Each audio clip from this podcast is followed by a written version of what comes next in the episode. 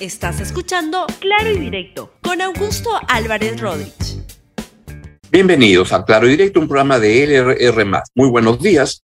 El programa de hoy se llama El choque de mundos que quiere Cerrón con su asamblea constituyente. De eso vamos a conversar y vamos a darle a conocer todos los puntos de vista que se han planteado, especialmente por parte del gobierno en estos días. Vamos con el desarrollo del programa, el choque de mundos que quiere Cerrón con su asamblea constituyente. Y en este momento nos vamos hasta el Congreso de la República porque ahí está el premier Aníbal Torres exponiendo el proyecto de asamblea constituyente ante la Comisión de Constitución. Escúchenlo usted mismo. Puede arrogarse ese poder supremo. Ese poder supremo es el único que puede dar una eh, nueva constitución. Eso para aclarar un poco lo que no se está diciendo al respecto en los medios, ¿no? Pero también tenemos que el Tribunal Constitucional se ha pronunciado en el mismo sentido.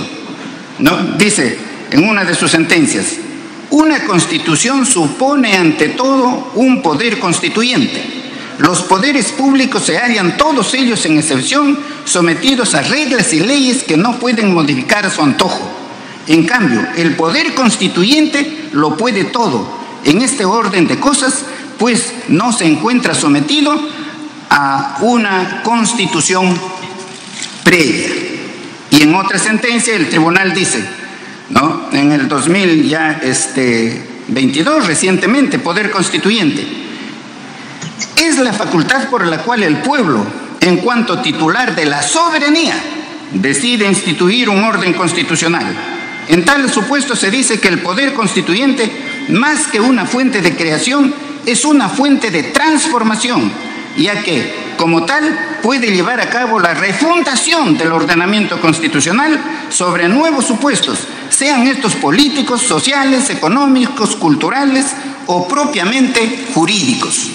De manera que no, nadie puede cuestionar al poder supremo del pueblo, nadie le puede negar al poder soberano ¿no? el debutar por una nueva constitución. ¿Cómo se daría esa nueva constitución? Claro, el pueblo elige a sus asambleístas, los asambleístas redactan ese proyecto que será sometido nuevamente a referéndum del pueblo. Ahora, en cuanto al proyecto de ley que hemos propuesto, se critica y se dice, primero dijeron que no van a promover la Asamblea Constituyente y ahora promueven la Asamblea Constituyente. Se recortan las frases, ¿no? Para descontextualizar. Pero lo voy a explicar muy facilito, ¿no? El candidato Pedro Castillo, ¿no? Durante su eh, propaganda siempre manifestó al pueblo que iba a convocar a una asamblea constituyente. Y el pueblo votó por esa asamblea constituyente. Pero en cuanto jura como presidente, conversamos con el presidente, ¿no? Y llegamos a esta conclusión ahora no puedes cumplir con esa promesa porque has prometido ¿no? este, al pueblo una asamblea constituyente, pero ahora no eres presidente solamente de los que quieren la asamblea constituyente, solamente de los que votaron por usted, sino es también presidente de los que no votaron eh, por usted, de los que no están de acuerdo con la asamblea constituyente. Eso es lo que se estaba ¿no? haciendo permanentemente, no se estaba promoviendo la asamblea constituyente. Pero luego se inician estos consejos descentralizados, estos consejos de ministros descentralizados. Y llegamos a cualquier lugar, ¿no? Y lo primero que eh, pide la gente es, en primer lugar dice, cierren el Congreso. Y en segundo lugar dice, Asamblea Constituyente, cumplan con su promesa, convoquen a una Asamblea Constituyente. Muy bien, cierren el Congreso. Ustedes saben a todo el Perú le consta que el Ejecutivo no ha dado la menor señal de querer cerrar el Congreso. No ha, no ha, dado la menor señal de querer cerrar el Congreso. No obstante que eso está consagrado en la Constitución como una facultad del Ejecutivo, en la forma señalada allí en el artículo 134. Pero eso debemos estar muy claros, no que el Ejecutivo ni en el peor momento, cuando han querido... Yo he estado por varias partes en, provincias, en Cajamarca, por ejemplo, y el señor Torres se confunde. Lo que hay es gente que manda a Vladimir Cerrón a las plazas donde están ocurriendo eventos como esos consejos de ministros descentralizados o cuando se reúnen congresistas, y manda gente a gritar que cierren el Congreso. Y entonces pone Cerrón a su gente a gritar en la puerta donde va Torres que cierren el Congreso, y Torres este, cree que, que es la gente la que está gritando. No es la gente que contrata a Vladimir Cerrón con plata sabe Dios de dónde la ha sacado, que es por lo que está siendo investigado por la justicia, y pone y monta ese tipo de este, shows. Y entonces es eso lo que está ocurriendo, porque vamos a ver en las encuestas, pues no es lo que, lo que está diciendo el señor Torres. Estuvo ayer en Canal N el señor Torres y dio una explicación también eh, complementaria a lo que está diciendo en este momento en la cantaleta de que con el, cambio, el cambio de la constitución se van a acabar los monopolios, algo que la verdad carece de fundamento alguno. Escuchen al señor Aníbal Torres. Con una nueva constitución se tiene que este, reformar el sistema de justicia. El ah. sistema de justicia, Poder Judicial, Ministerio Público, Junta Nacional de Justicia, Tribunal Constitucional. O sea, con esta constitución no se puede hacer nada. Bueno, esta constitución facilita la corrupción y ha sido hecha para beneficiar a un pequeñísimo grupo, a los grupos monopólicos, oligopólicos que existen en el país y que no se dicen y que son de, están detrás de, esto de que está detrás de los gobierno esta constitución se facilita la corrupción. Claro, con, esta, con otra constitución se podría evitar que el presidente vaya a Zarratea a, reunirse con unos galifardos para cerrar contratos para interés particular. Con otra constitución se podría impedir que el presidente Castillo se reúna con gente de Petro Perú o proveedores de Petro Perú o un directorio en Petro Perú que estaba este, amañado para conseguir prebendas particulares con esta con otra constitución se podría evitar que el señor Aníbal Torres, este, el señor Pedro Castillo se reúna o, le pague la señora Karelín López los cumpleaños, el chancho al palo y todas esas cosas. Con otra constitución se podría este, impedir que Aníbal Torres le pregunte a, Bruno Pacheco, oye, ¿qué fue con estos 20 mil dólares? Y Bruno le Pacheco le diga, no, es que estaba separado mi esposa, entonces no tenía dónde guardar la plata. Y él así, ah, qué bien, le dijo Aníbal Torres. Con otra constitución cree Torres que cambiaría todo. No es así. El presidente Castillo también anda promoviendo el tema de la, de la nueva constitución. ¿Por qué? Porque está con el agua al cuello por la crisis política debido a, a un pésimo gobierno, a una incapacidad de gestión. Escuchen al señor presidente de la República en el Día del Trabajo, hace poquito nada más en la Plaza 2 de Mayo, desde el balcón de la CGTP. ¿Cuál es el temor a una consulta popular? ¿Cuál es el temor a que el pueblo diga su palabra? La conquista popular fortalece la democracia y traslada las decisiones al pueblo. Compañeros trabajadores y trabajadoras, estoy comprometido con ustedes. Soy uno más de ustedes en esta que está liderando este país para darle estabilidad política, económica y social al país. La conformación de una asamblea constituyente que se encargue de redactar una, una nueva constitución política.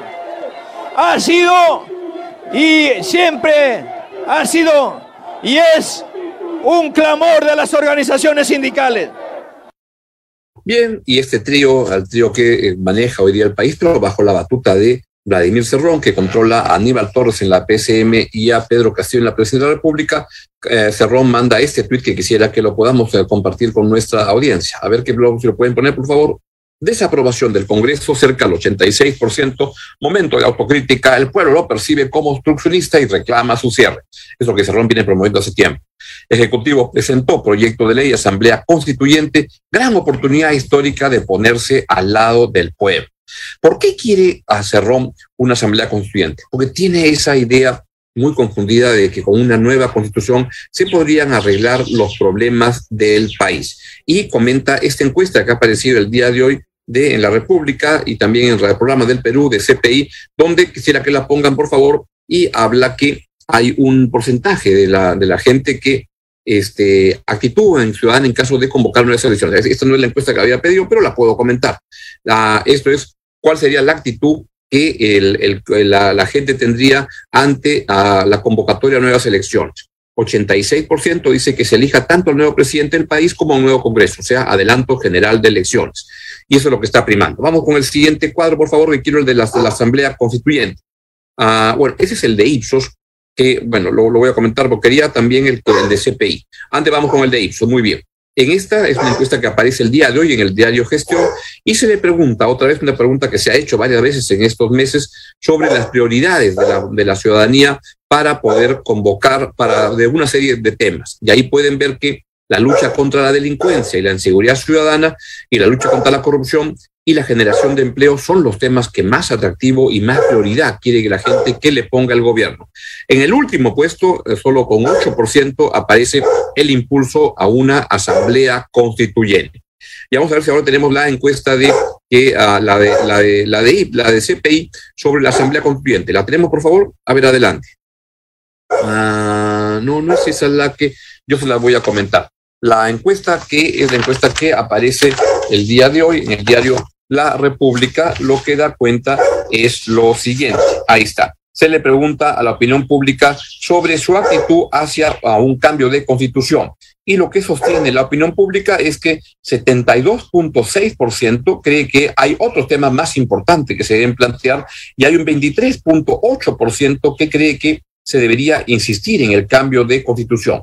Aparentemente pueden ser distintas las preguntas de las encuestas de Ipsos y de eh, CPI, no lo son porque lo que están es preguntando temas diferentes. Hay otras prioridades que la gente quiere que se le, este, se, mm, le ponga el, el, gobierno y este, comparado con eso, pero había un veintitantos por ciento, 23 por ciento, que lo que sostiene es que este, pues se debería ir un cambio de constitución. Y esto tiene que ver con toda la prédica que el gobierno está haciendo en estas semanas con los consejos de ministros descentralizados para poder este, este, pues van con esa, esa prédica muy fuerte y lo que sostienen es que con un cambio de constitución se arreglaría el mundo, se acabarían los monopolios, este, habría comida para todos y ya no habría corrupción, lo cual es evidente que es absolutamente mentira. Y lo que sucede es que la izquierda, y en la, cual se inscribe ciertamente Vladimir Cerrón, al igual que la de Verónica Mendoza, al igual que la de Juntos por el Perú, lo que quedan, no los sectores de izquierda hoy día que son más relevantes, de alguna manera lo que creen es que tiene una antigua bandera que es la del cambio de constitución, muy antigua, y este, tan antigua como que desde el año 78, cuando participaron en la Asamblea Constituyente, fue claro que no iban a, que no les interesaba el tema de la nueva constitución, que lo que interesa es el ruido que se hace, la plataforma política que se crea en torno a una nueva asamblea constituyente y de ahí se usa como plataforma de propaganda de una serie de ideas. Luis Pázara está, acaba de terminar un libro sobre la izquierda en el Perú y la, les voy a decir la, una de las conclusiones que, que realiza. Él ahí el doctor Luis Pázara examina el papel de la izquierda en, por ejemplo, la Asamblea Constituyente del año 78.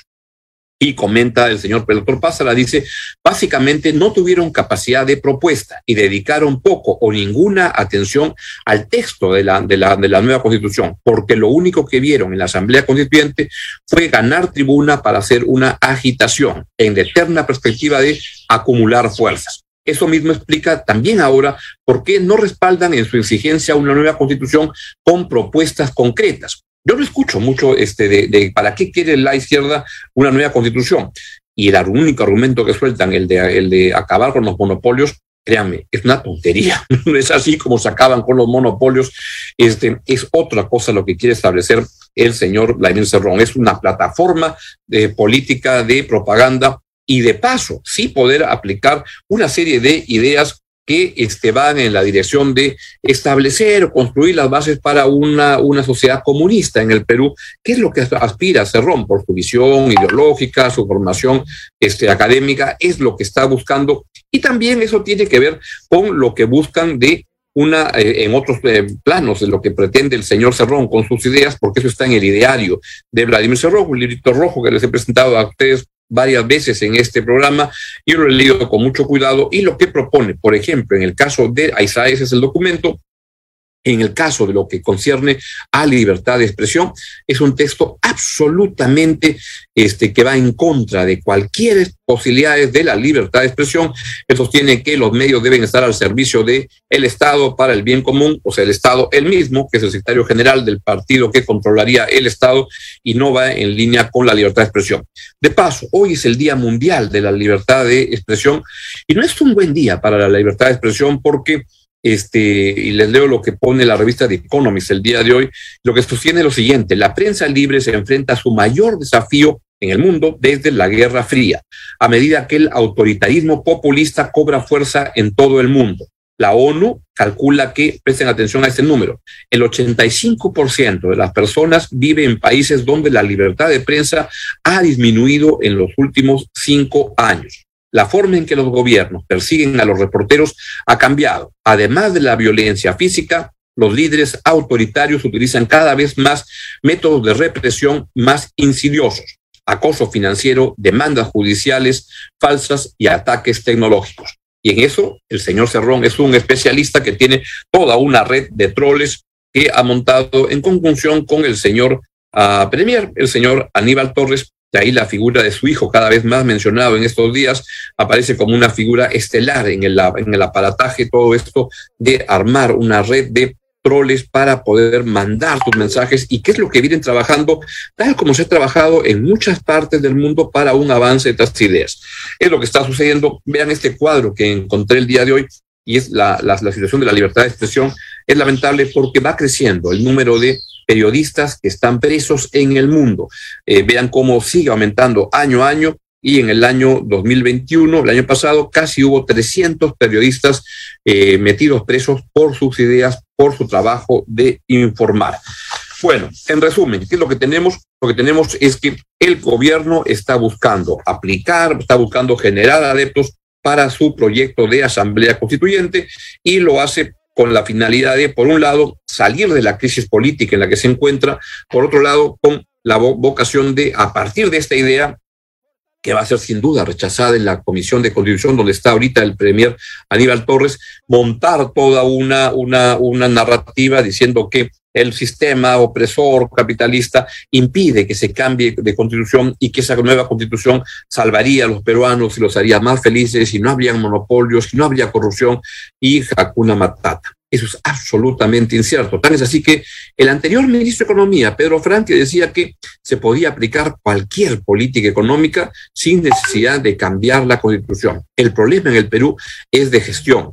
Y en eso el gobierno de Pedro Castillo, con Aníbal Torres como presidente del Consejo de Ministros, pero con Vladimir Cerrón como la persona que está instalada en el gobierno ejerciendo de facto la presidencia de la República del Perú, porque tiene a Pedro Castillo como alguien que no tiene una opinión, no tiene carácter, no tiene ideas, no tiene conocimiento. Es él el que controla el gobierno y ha puesto a Aníbal Torres en la, en la posición de la, la, la, la, PSM y ha puesto a Pedro Castillo en la presidencia de la República y desde ahí viene controlando y empujando al país hacia un esquema de asamblea constituyente que no va a corregir nada en el Perú. Al contrario, va a agravar los terribles problemas que estamos enfrentando en este problema, que se derivan de un gobierno sin capacidad de gestión y un gobierno muy corrupto.